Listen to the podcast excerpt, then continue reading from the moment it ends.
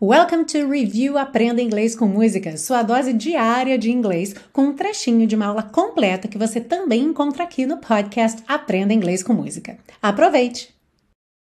E ainda nessa mesma frase, vamos dar uma olhada no would.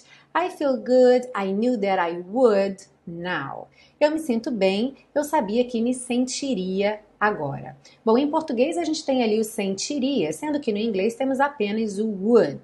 Por quê? Em inglês, o would é, na verdade, aquele finalzinho do verbo, é o que faz o ria no final do verbo.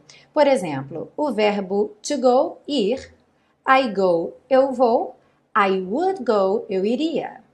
To like, gostar, I like, eu gosto, I would like, eu gostaria. Por exemplo, would you like to go out? Você gostaria de sair? Yes, I would. Ou no, I wouldn't, que seriam aquelas short answers nos modelos que a gente costuma estudar, sendo que no português eu responderia sim, eu gostaria ou não, eu não gostaria. No inglês, como vemos, não há necessidade de repetir o verbo like nessa frase. Eu coloco apenas o would e já fica implícito que é would like.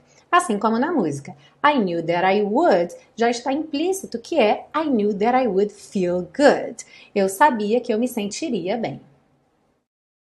Ah, e se você busca um curso de inglês passo a passo com a minha orientação, conheça o Intensivo de Inglês da Teacher Milena, meu curso de inglês que te oferece 30 dias de garantia incondicional. Saiba mais em www.intensivo.teachermilena.com.